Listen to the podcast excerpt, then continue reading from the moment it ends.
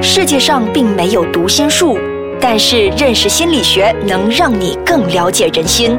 五加五心理学让你轻轻松松五分钟内掌握人心。现在开始。社交恐惧症哦，这个词呢，听起来就是我们在公共场合或者是面对人群的时候，就会引起自己的焦虑和不安。欢迎收听五加五心理学，大家好，我是雪琪，大家好，我是雷 king。那么刚才呢，我就有说了一些关于这个社交恐惧症的一些我所理解的状况，所以今天呢，雷 king 就来告诉我们一下，到底这个社交恐惧症会有什么样特别的症状吗？那它的症状有几个，第一个呢，就是患者呢会在面对各种公开的社交场合上，在那种呃任何可能被人仔细观察或者是啊评价的那种情况呢，会感觉非常的恐慌和焦虑。嗯，例如呢，在和别人交谈的时候，碰到不熟悉的人，开会时要表达意见，啊，甚至在呃有。第三者的情况下，要拨打一通电话，或者要打电话给自己不熟悉的人，甚至是有些是在大家面前吃饭呢，都会感觉到都会感觉到非常的不舒服和焦虑。对，那他们的害怕呢，会使到他们甚至会啊逃避社交场合。那就算出席呢，也是忍受着极大的痛苦去啊度过的。呃，除了忍受极大痛苦之外呢，可能还会做出一些让自己感觉比较安全的行为，例如说我出席那个。个宴会，但是我就只是躲在角落，或者是我尝试融入一个交谈，但是我只是在听，我都不发言，或者我都不要有眼神的交流，总是低着头，快点结束，快点回家就好了。那主要呢，是因为很害怕自己那种焦虑的身体症状啊，例如手心冒汗啊，或者是脸红啊等等，会被其他人看到，然后就感觉很难堪、很羞耻，或者很害怕会呃被别人拒绝啊，会得罪到别人。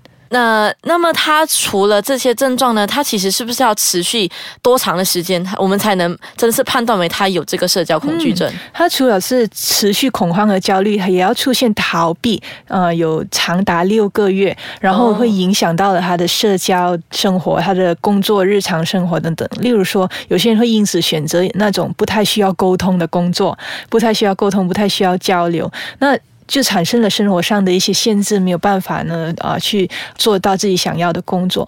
那呃还想要说的就是，他们所恐慌跟担心会发生的事情呢，其实是呃远远超过实际上的危机。例如说，你在你要上台演讲，可能当然就会有呃评判会给你评分，但是你可能想象的是自己在台上会出丑，或者评判会非常严厉的，把整个情况想象的很糟糕，使到自己非常的焦虑。嗯，可是应该很难发现吧？因为我们都在一个公共场合，我们应该都不怎么会去留意到人家会有这种状况。对对，呃，尤其是我们是属于呃比较呃集体主义的一个社会，我们的考虑就是，哎，如果你静静不出声的话，我们只是会觉得，哎，你可能是一个谦虚啊，可能是一个比较安静，对你默认了，对对对，你比较安静的人，你就没有太大的问题。但是我们要知道是，呃，社交恐惧症呢，它不是只是害羞内向而已，它是可以对生活造成很严重的伤害。你会躲着在家里，可能一直都不出门，交不到朋友，也进行不到你日常生活中。所需要做的事情，嗯，那那个并发的原因是什么呢？为什么会有这种社交恐惧症？看为个案的话，通常会有两种情况。第一呢，就是他从小都属于比较害羞内向的孩子，可能他社交行为都是比较内敛的啊，不太参人的。那这种情况持续长大过后，逐渐呢就啊发展成了社交恐惧症。也有另一种情况呢，就是在压力之下，例如说可能在学校被霸凌啊，或者是发生了一些很令人难堪的事情。情后就啊产生了社交恐惧，这种的状况会只发生在大人的身上吗？还是连小孩子也是会害怕去接触人群的？会会会，小孩、青年、成年人都可能发生，而且大部分的并发期呢都是八至十五岁那样。吃药会有帮助吗？社交恐惧症刚好就是一个药物治疗帮助不大。我们地线的治疗、前线治疗就是要做心理治疗，而且呢，很很多患者呢，如果是啊用药使自己镇静的话，那可能只是一个让自己感觉安全的行为。就算你感觉比较啊冷静了，你还是没有办法去面对人群啊，就帮助不大。但是呢，在一些别无选择的情况下，例如说，嗯，社交恐惧症已经严重到了出现忧郁症的话，那还。还是需要药物治疗，或者是在一些地方可能你找不到临床心理师得不到治疗的话，如果没有人帮忙的话，自己可以怎么去帮自己？嗯，虽然说其实需要的是心理治疗，但是我想呃。在这里呢，想告诉患者呢，你第一件，而且最重要，呃，可以做到的事情就是尽可能不要逃避，因为你一旦逃避了那种社交场合，你就没有办法体验到它有可能可以是愉快的，它可以是顺利的，或者你也没有办法去证明你所想象那种恐怖的事情不会发生。那虽然我们很想患者呢来进行心理治疗，因为心理治疗对这个社交恐惧症真的有很大的帮助，但是呢，很多患者呢就是因为紧张，怕那个啊临床心理师呢会批评他，或者是呃，在治疗当中呢，可能我要去体验一些很恐惧的感觉，我不想要去面对，所以就止步了，没有去啊接受治疗，那是很可惜的。是，那么我们现在先休息一下，待会回来呢 l a k y 就跟我们说，到底这个临床心理的这个帮助呢，我们可以分为什么阶段，而且呢，它最终可以得到的效果又是什么呢？我们休息一下。雷 k i n 我在这里想问一下，对于这些社交恐惧的话，哦，我们可以通过什么样的治疗方式是最有效的？那第一线的治疗呢，就是认知行为治疗，短写叫做 CBT。嗯，那 CBT 呢，主要就是帮助患者呢去纠正一些造成社交恐惧、一些错误没有帮助的想法，以及慢慢帮助患者去接触各种社交场合，去练习改善自己焦虑和恐慌的症状。嗯，那我们会有几个方法是针对性的去啊治疗。那第一呢，就是心理教育。首先，我们要让患者去了解社交恐惧症不是说你放着、你躲着、你逃避，它就会自己没有掉的。它可能会是一个恶性循环，会越来越严重。那我很多个案。可能到最后来见我的时候呢，他已经几个月没有出门了，或者连工作都没了，才来说哦，我很想要想办法处理这个社交恐惧。那很多患者呢，为什么会产生社交恐惧？他们其实对于社交啊没有一个明确的概念，他们不懂，诶，我要更加沟通的目的是什么？他们甚至会有一些错误的了解，认为说我去更加沟通，我会被麻烦到人家。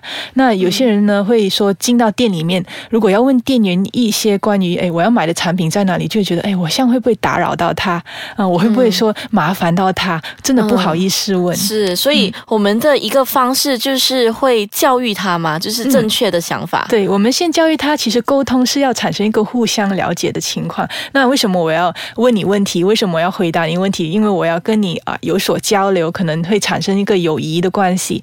那嗯，我们就会让啊这个患者呢去设定自己的目标。哎，我沟通是为了要做什么？可能他是。要啊，去上台做一个 presentation，要对他的听众呢去表达他对自己的那个呃，let's say 他设计了一个图，他要对这个老师跟听众去表达，哎，他的是个设计的概念是什么，让别人有机会去了解，所以他要一直不断的练习，一直不断的去尝试。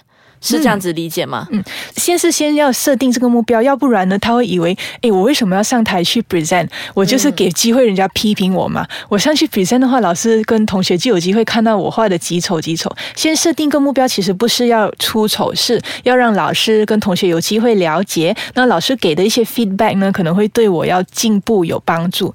那接下来呢，我们才安排练习。那练习呢，不是直接去练习你最害怕、最恐怖的社交情况。你要先从诶，患者最不害怕是什么？那例如说，可能呃去餐厅点餐是比较不害怕的，那我们就从没有那么害怕的循序渐进这样子去，到最后呢，可以面对到令患者比较担心跟害怕的情况。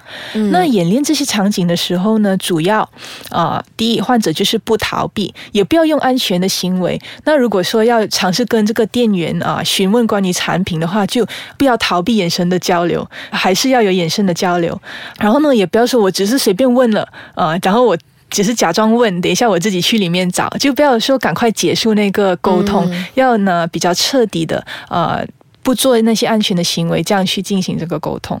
嗯，那么接下来呢，还有什么方法可以去呃去进行治疗的？还有一点是要训练专注力，因为呢，有社交恐惧症的人呢，他们把专注力都放在里面，就觉得说啊，哎呀，我的肢体语言怎么办？很僵硬，别人看见了会觉得我很奇怪，我说话的语气会不会啊太过小声？会不会麻烦到别人听得很辛苦？那有些呢，甚至会一直在脑海里面一直排练，哎，我下一句要讲什么？要怎么样去排我的句子？我有没有讲错话？有没有？脸红，一直去注意跟留意自己啊身体的症状，会其实这样子下去呢，会使到那个患者更加的紧张哦。所以他就是要做自己嘛，就不要去想这些细节。那呃，我们要引导那个呃患者在进行这个练习的时候呢，在跟别人沟通的时候呢，尝试把注意力转移到外界，就说哎，你注意一下那个店员的啊怎么样回复你，他给你的答案是怎么样啊，就尽量。不要把注意力放在哎，我讲话怎么样啊？我会没有讲错话之类的，让自己更加紧张的，我们都要转移那个注意力。嗯，那最后呢？当然，在练习的时候，我们也需要跟这个患者做一个录影，因为呢，患者主要呢 对自己有一些偏见，觉得我在沟通的时候一定都是很僵硬、很奇怪，不敢看自己吧？对，应该 对，不敢看自己，或者甚至是觉得我一定是在人前出丑的。那如果我们进行了一个录影，呃，就会让呃患者可以重新看回整个沟通的情况，交流其实他没有他想象的那么糟糕。那如果进行不到录影的话，那也可以，如果有。一个第三者是观察的，可以给这个患者一些 feedback。可能你以为你有脸红，但是其实你没有脸红，或者别人都没有注意到，你不需要太过紧张。嗯，那其实我这么听来说，其实这些拥有社交恐惧症的，他们都是很夸张的去误以为自己是呃做了一些什么出丑的事情，就是想法方面对吗？就是想法不正当。他们很多呢，其实自信心都很低。他们不只是想法上觉得，哎，我可能会做的不好，嗯，我。的作品做不好，怎么 present 给人家？有些甚至会有很清晰的一个哦，可以把自己想象成很糟糕，会感觉到我出丑的时候，我身体会怎么的紧张，人家会怎么的嘲笑我，会很强的那有那个脑海中出现这样的一个景象。那其实呢，讲错一两句话是很正常的。呃，甚至呢，如果你问大部分的人，诶，那个人讲错话了，然后他觉得有点脸红害羞，其实我们是可以接受，甚至是觉得，诶，那样很好啊。你懂得自己意识到你讲错话，你会道歉。